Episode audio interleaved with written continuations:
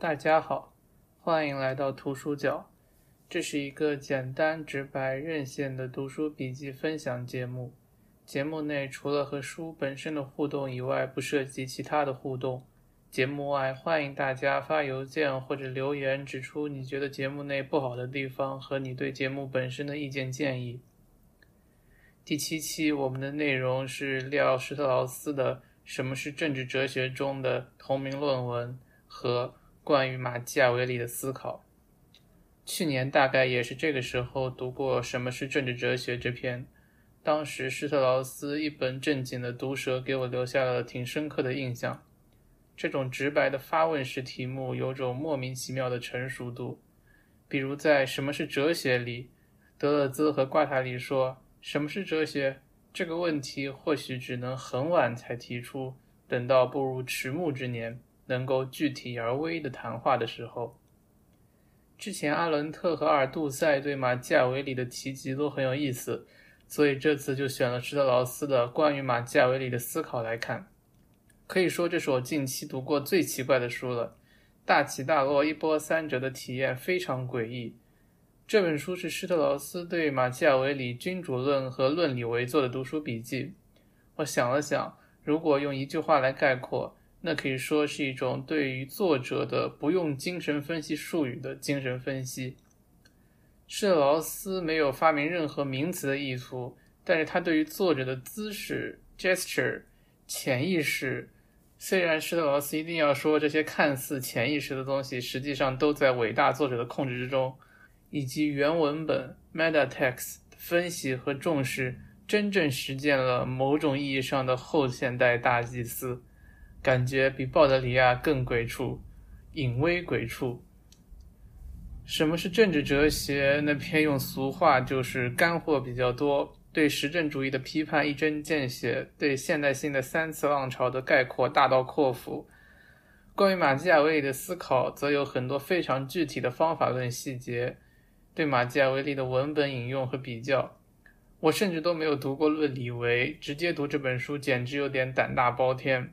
不过来日方长，有些地方说实话，因为没有对原文的熟人，很难进入，所以笔记里可能会更多着重于对施特劳斯方法的理解。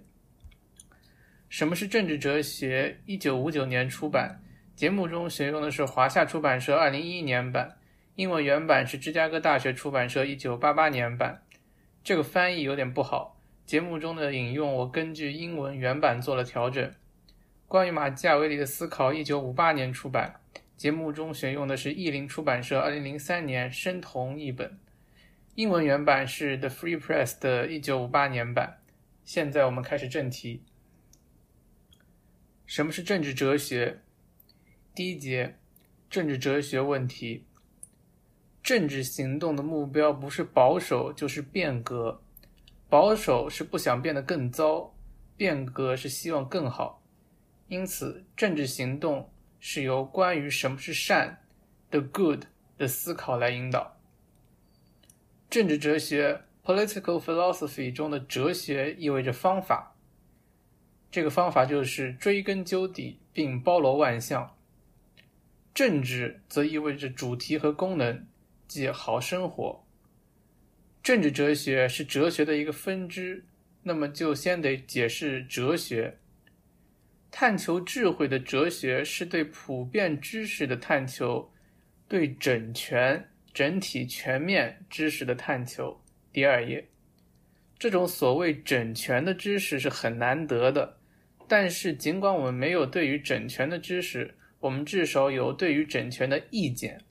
这种意见是先于哲学的，因此，哲学是用有关整全的知识取代有关整全的意见的一种尝试。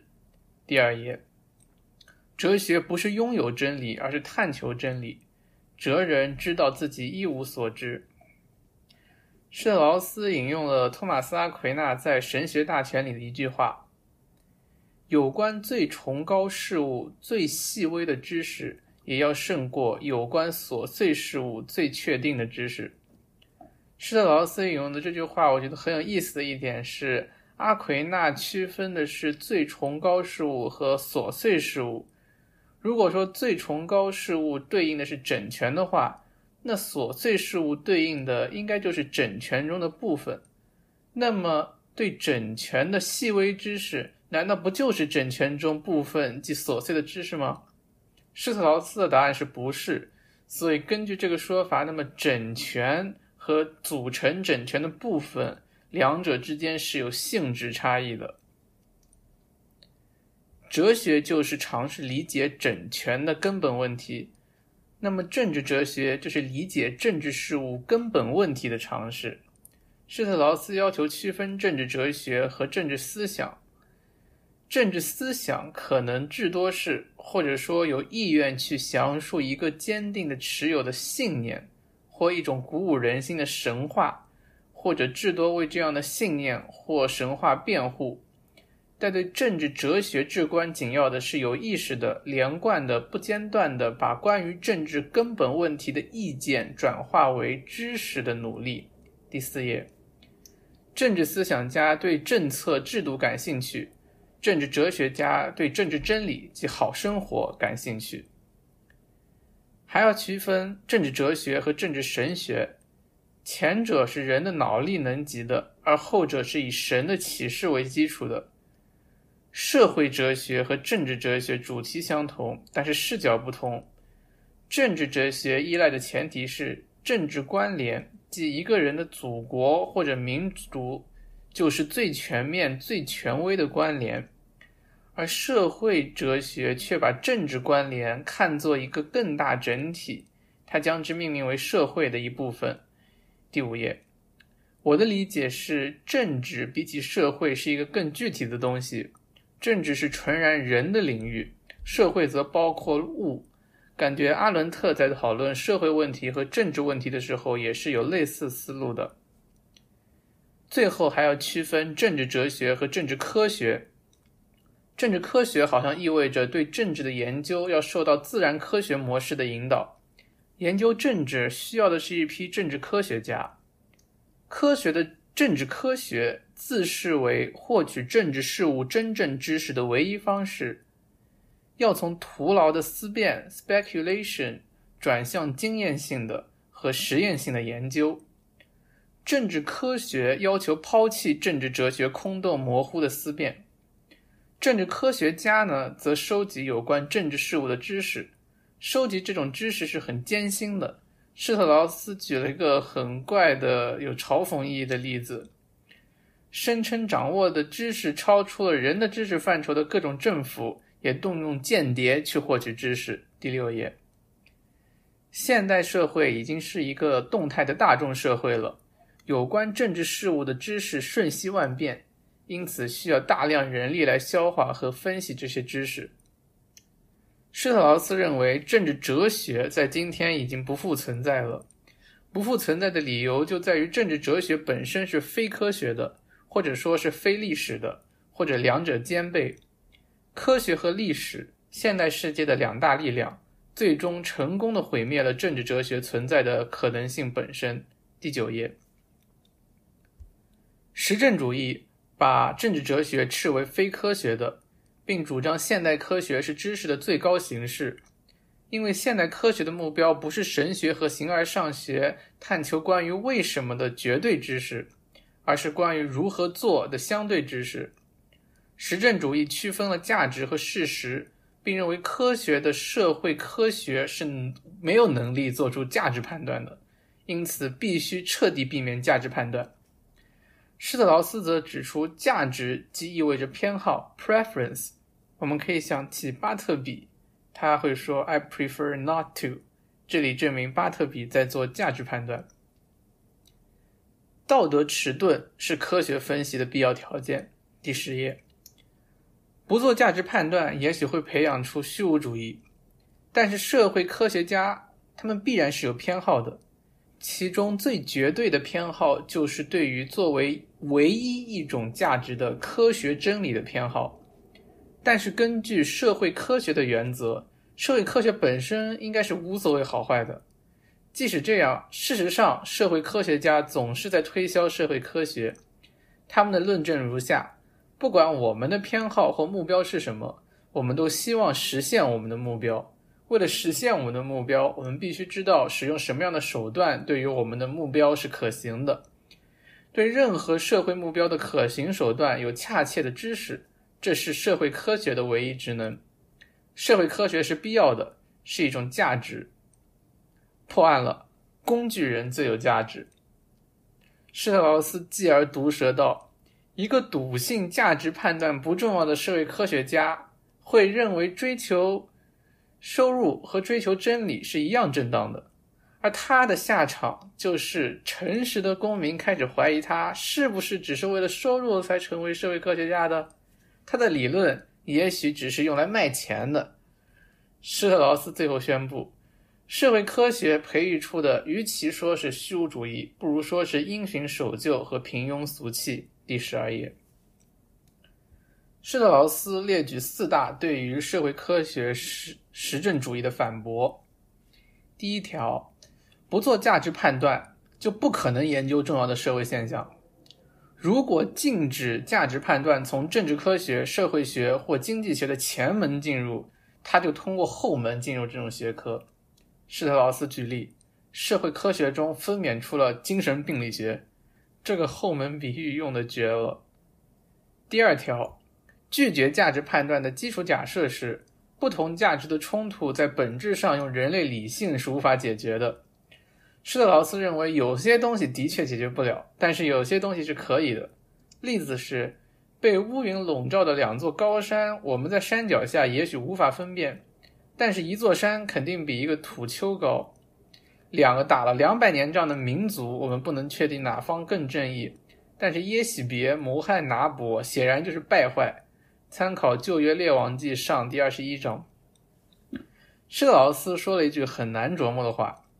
有人甚至创造出这种印象：所有重要的人类冲突都是价值冲突。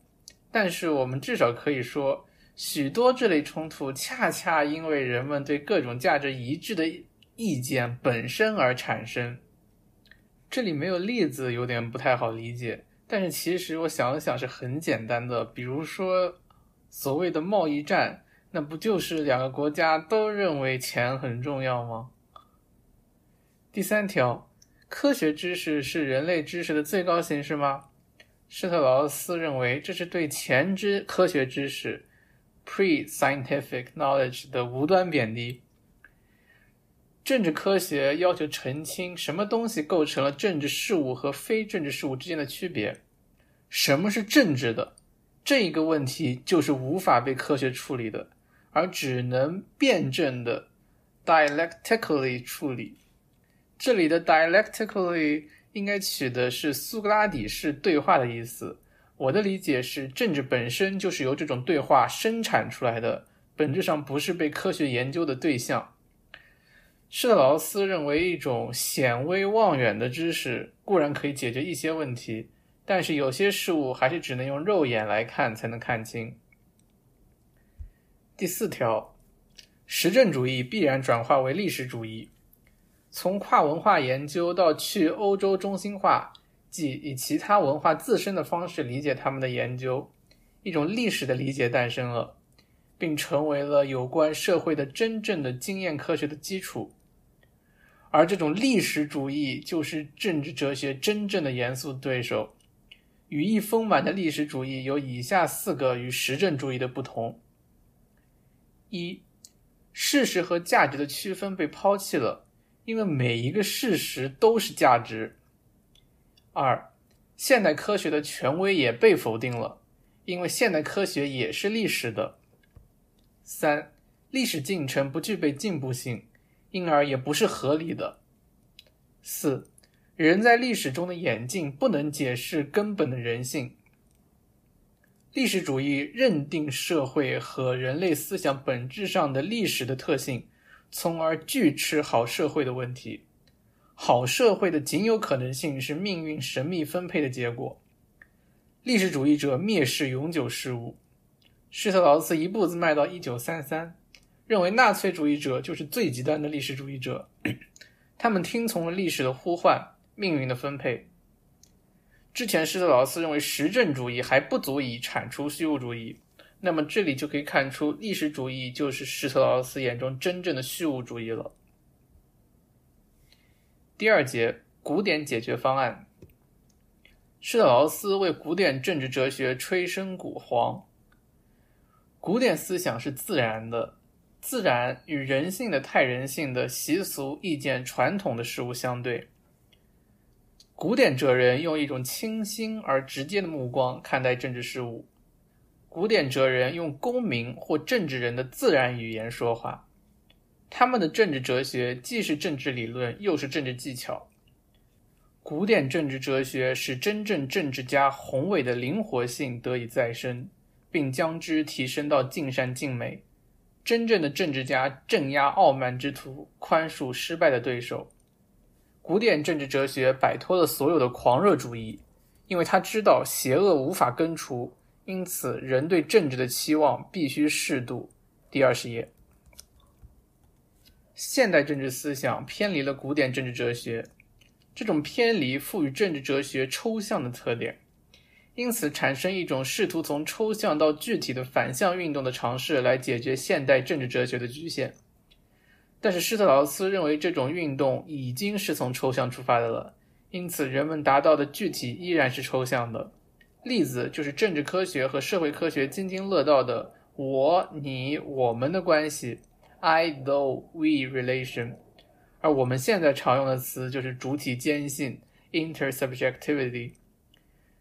这个“你、我、我们的关系”看上去是对笛卡尔的“我思”中“我的”补充。施特劳斯的切入点很有意思，他说，在古典世界中，这个关系就叫做友谊。但是在任何哲学或科学的分析里，我们都不是在对一位朋友讲话了。我们试图在谈论 （speaking about） 中保留交谈 （speaking to） 的尝试是注定要失败的。这就是具体的必然丧失。这里我们要注意，当施特劳斯在说古典不是抽象的时候，他谈的是古典人谈论哲学的方式不是抽象的。及朋友之间的对话。现代政治哲学中所说的“回到具体”，它更多的是说还是在用一些文本的语言去谈论一些具体的事情，但它不是对话了。施特劳斯指的具体是对话，虽然说柏拉图里面有很多抽象的大词，但是他们依然是在他们的方法是具体的。所以，施特劳斯具体的例子。就是柏拉图的对话录《法意》。法意的对话在一位年长的雅典异乡人、一位克里特长者和一位斯巴达长者之间展开。对话发生的地点在克里特岛上。克里特法律据说是神创的，最古老的法律，因此在一开始我们以为雅典人是来克里特岛学习当地法律的。不过后来，我们渐渐发现，雅典人透露出所谓的神法，其实只是由一些不可靠的人的说辞，并没有其他根据。雅典人实际上是来踢馆的，是想把雅典的文明法律引入不文明的克里特和斯巴达。这种企图激起了克里特和斯巴达人的憎恨。斯巴达人攻击雅典人饮酒过度，雅典人进而为自己的国家辩护。施特劳斯特别指出，这时作为辩护者的雅典人是一个爱国者。而不是作为一个爱人类的哲人。雅典人认为适度饮酒有助于教育人们节制。为什么关于政治和法律的对话要以饮酒作为开头？施特劳斯告诉我们，因为参与谈话的克里特长者和斯巴达长者都是年长的守法公民，但是如果古老的法律是有问题的，要引入新的法律。那么，这种保守的德性就成为缺陷。关于饮酒的话题，能让年长的对话者想起年轻时的秘密心思，让他们年轻大胆起来。但是，他们不能真的喝酒，那样会妨碍判断。他们必须在言辞而非行动中饮酒。那么，什么叫饮酒教人节制呢？对于保守年长公民，饮酒使他们的视野与开阔；而对于折辱的人，饮酒让他陷入些微的混乱，而这种混乱恰恰是他进入政治领域的入场券。哲人不再高高在上，而是和公民站在了一起，这就是节制德性的最好践行。不得不说强词夺理能力一流。但是施特劳斯强调，节制不是一种思想德性。柏拉图曾经把哲学比作疯狂，思想需要无畏，节制只是一种言辞的德性。那么这个雅典人到底是谁？既然他是一个爱国者，他跑到别的地方来抬杠干嘛？为什么不在自己家乡发展？施特劳斯指出，法义是柏拉图对话里唯一以神开篇的一篇对话，而另外一篇唯一以神结尾的对话就是苏格拉底的申辩。苏格拉底被判处死刑，他有机会逃跑，但是他拒绝逃跑。这一选择不是简简单单的手法或者傲娇就能解释的。首先是苏格拉底已经七十岁了，如果他是三四十岁呢，也许他就跑了。其次是他该逃到哪里？如果逃到守法的邻近城邦，人们会鄙视他的违法乱纪；如果逃到无法的遥远城邦，无秩序的状况会让老人的生活很悲惨。苏格拉底唯一考虑过的就是克里特，遥远而且守法的地方。但是苏格拉底还是选择死在雅典，因为他意识到哲学在雅典的未来已经岌岌可危，需要他的死来保护。施特劳斯认为这一选择是最高等级的政治选择。第二十四页，回到法义的正题，之前提到雅典人质疑神法的来源，如果法律不是神，那么法律就是人立的了。人类立法者有许多类型，在民主、寡头、君主制中各不相同。立法者，即统治者的问题，必须在政治 （regime） 的前提中去理解。这里的“政治”两个字是政治和制度，但是它并不是指的某一个具体的政治制度，所以说大家理解起来。就不要按照制度去理解，也可以理解为政体吧。因此，政治哲学的指导性主题就是这个政治，而不是法律。第二十五页，政治就是一种整全。政治是作为共同生活的生活的形式。同时意味着一个社会的生活形式、生活风格、道德品味、社会形式、国家形式、政府形式以及法律精神，最佳政治，或者说最好的政体的问题，引导着古典政治哲学。但是，最佳政治的真正实现，大大的依赖于机运。尽管最佳政治优于所有实际政治，但是其缺乏现实性。原因在于人是居间存在者，in between being，人介于兽和神之间。为了更具体的理解最佳政治，我们需要思考“好公民”这个概念。好公民就是爱国者，不论这个国家的政治是什么。但是希特勒治下德国的好公民，在其他任何地方都将是坏公民。第二十六页。因此，好公民是一个相对的概念，但是好人没有这种相对性。好人只有在一种情况下等于好公民，在最佳政治中。最佳政治的目标和好人的目标一致，即追求德性、追求善。施特劳斯突然浪漫，所有人类的爱都服从于一条法则，它既是对自己东西的爱，又是对善的爱。在属己与善之间必然有一种紧张，这种紧张可能会造成破碎，即便只是新的破碎。第二十六页，施特劳斯反对两条对古典政治哲学的批判。第一条是认为古典政治哲学反民主，所以是坏的。古典视野中，民主制也可以是最佳政治，但是前提是这发生在赫西俄德的黄金时代。因为民主制的原则是自由，古典派反对民主制，是因为他们认为人类生活乃至社会生活的目的不是自由，而是德性。自由作为目标是含混的，因为它既是作恶的自由，也是行善的自由。第二十七页，第二条是认为古典政治哲学的宇宙论已经被现代科学清算了。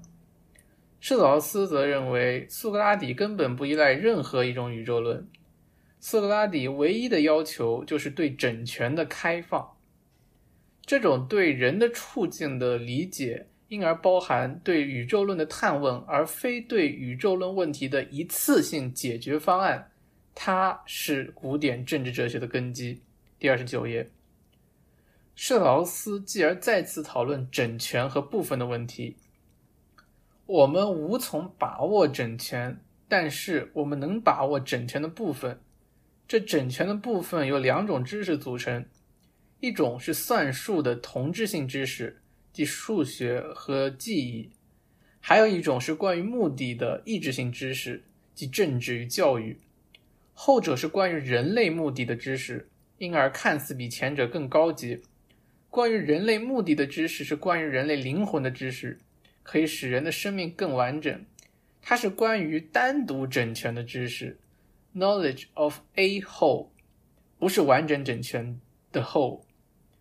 关于完整整全的 whole 的知识，似乎需要调和同质的和异质的知识，或者将两者绝对化。对同质性知识的绝对化导致绝对的绝对主义，对异质知识的绝对化导致绝对的相对主义。而真正的哲学同时拒绝这两种知识的诱惑。哲学是勇气和节制结合的最高形式。哲学与它的目标比起来，可能是丑陋且徒劳的，但是哲学由爱欲 （eros） 陪伴而提升。哲学受到自然的恩宠。施特劳斯在这里把人的目的也作为整全的部分了，人的目的也仅仅是琐碎知识中品地较高的那种，而探求完整整全的后的道路。不是调和，也不是极化，所以在清除了一切混淆视听的东西后，完整整全还剩下什么呢？施特劳斯究竟在和谁对话？如果人的目的还不够，那我猜就是超人的目的了。三、现代解决方案。现代政治哲学遵循一条基本的共同原则，指责古典方案不现实。马基雅维利是现代政治哲学的奠基人，他的批判如下：古典政治方案中存在着某种根本错误，因为其最终目标是一种乌托邦，是对最佳政治的描述，而实现这种最佳政治的可能性极小。因而，让我们不要再定位于德性，定位于一个社会可能选择的最高目标，让我们开始定位于所有社会实际追求的目标。第三十二页。降低目标，对机运的依赖就会减少，机运将得到征服。传统的看法认为，人的灵魂中内禀一种道德的力量。马基雅维利认为，德性只有在社会中才能践行，但是社会本身是在一个非道德的背景下创造出来的。罗马的建成者是一个弑兄者。使得道德得以可能的是不道德，使正义得以可能的是不正义。正当性有赖于革命性的奠基，因此德性不能作为根本的引导动机。我们必须着眼于更实际的共同福祉 （the common good）。原文翻译是“共同的善”，我觉得有点拗口，这里用“共同福祉”代替。共同福祉就是公共安全、社会稳定、经济繁荣之类的。人本身是无所谓德性的，也没有天然的目的。人具备无限的可塑性，人的力量要比古人所想的大得多，自然和机运的力量则相应小得多。第三十三页。因此，作为一滩烂泥的人，必须要强迫他们，才能使他们变好。而这一强迫的动力来自于社会奠基者自私的激情，即对荣誉的渴望。对荣誉的渴望是好与坏的连接点。第三十四页，具体的会在关于马基雅维利的思考里展开。马基雅维利主义对于正义的看法就是：通过传道宣讲，你得不到正义；只有使不义完全无利可图，你才能得到正义。你并不需要那么多的性格塑造和道德诉求，你需要的是正确类型的制度，有强有力的制度。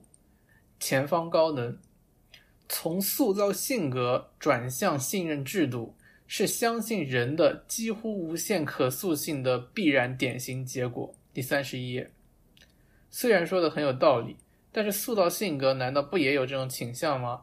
所以说，之前节目里做到哥特形式论里面讲过，要开掘石头的精神性机械力量，和用物质力的概念对子取代质料形式，是多么的先进。马基雅维里看到大量残酷的宗教迫害，于是认为人身上的不人道是因为人的目标太高，让我们降低目标，以便我们不会为保存社会和自由被迫犯下任何并非明显必要的兽行。第三十五页，马基雅维里在《君主论》中告诉我们武力的重要性：武装的先知都取胜了，未武装的先知都失败了。但是马基雅维里自己就是未武装的先知。马基雅维里批判基督教，但是他从基督教手中接过了一大重要因素，就是宣传的理念。马基雅维里尝试用基督教创立的手段摧毁基督教。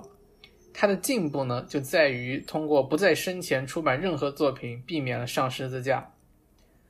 马基雅维里试图用自己的理念，企图掌握人类未来命运。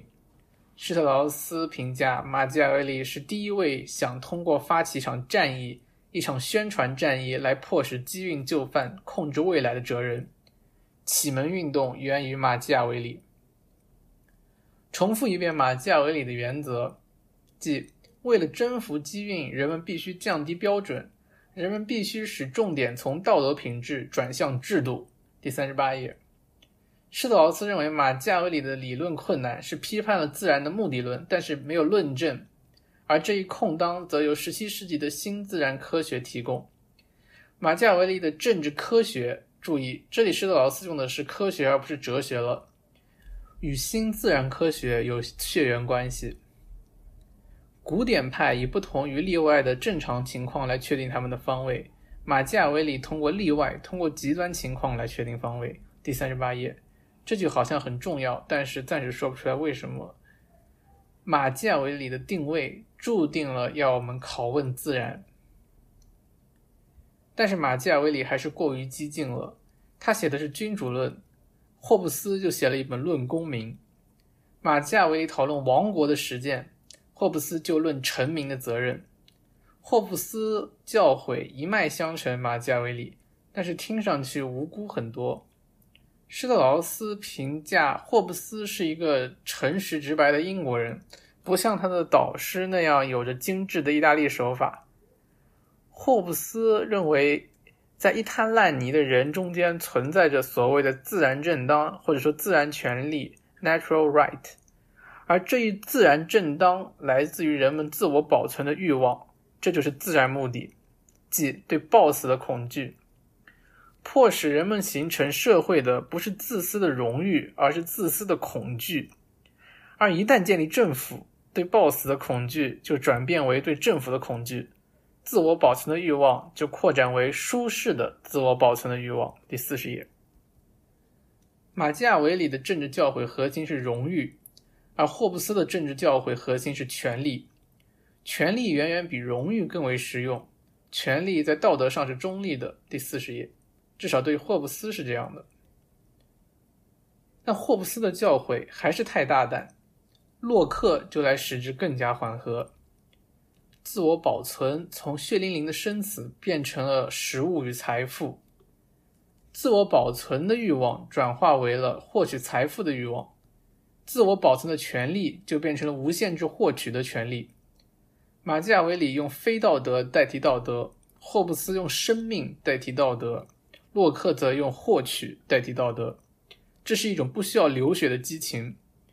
用经济手段解决政治问题，就成为最优雅的解决方案。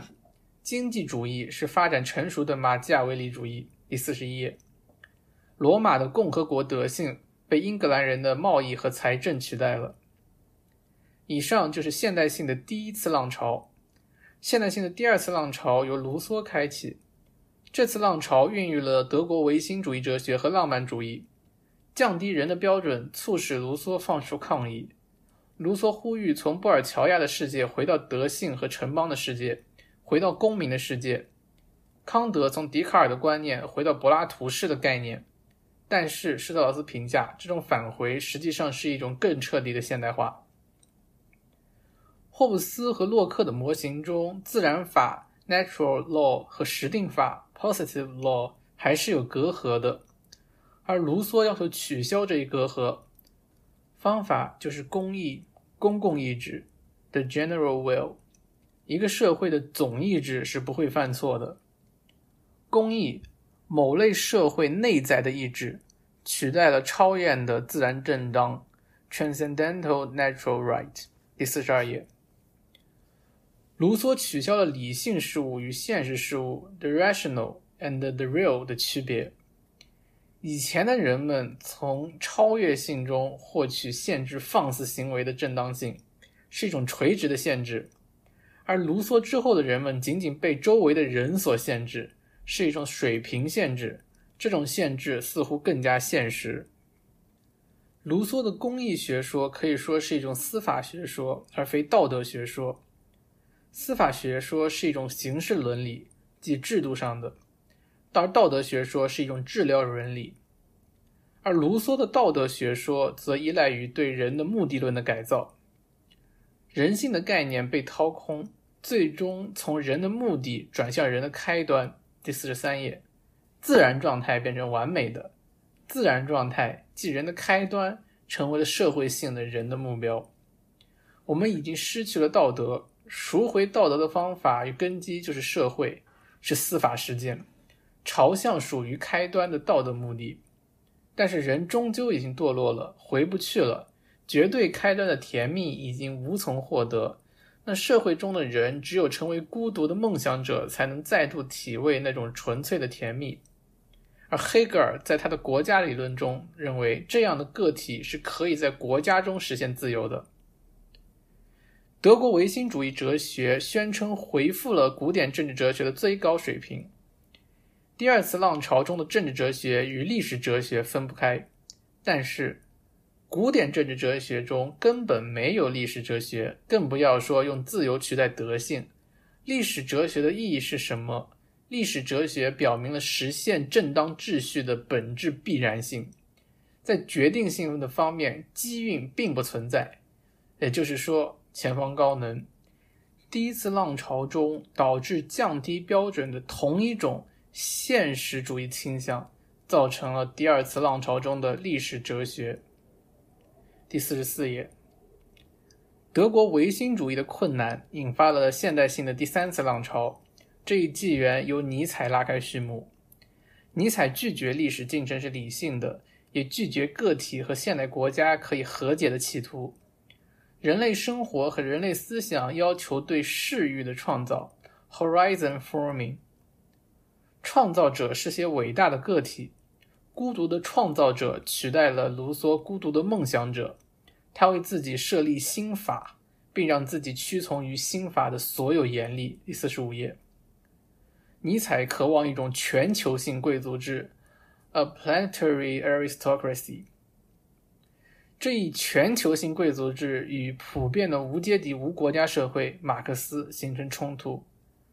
尼采的读者厌恶社会主义和共产主义，也厌恶保守主义、民族主义和民主制。第四十五页。但是施特劳斯认为尼采没有给他的读者留下道路。权力意志的学说的内在困难导致对永恒概念的弃绝。现代思想在最彻底的虚无主义中。也就是在明确谴责对永恒概念的遗忘中，达到其巅峰和最高的自我意识。因为遗忘永恒，或者说远离人最深的欲望，继而远离种种首要的难题，是现代人从一开始就不得不为试图成为绝对主权者、变成自然的主人和所有者以及征服机运所付出的代价。第四十六页，从这句话看。施特劳斯是将尼采归入了最彻底的历史主义中，但至少在这篇文章里是有些仓促的。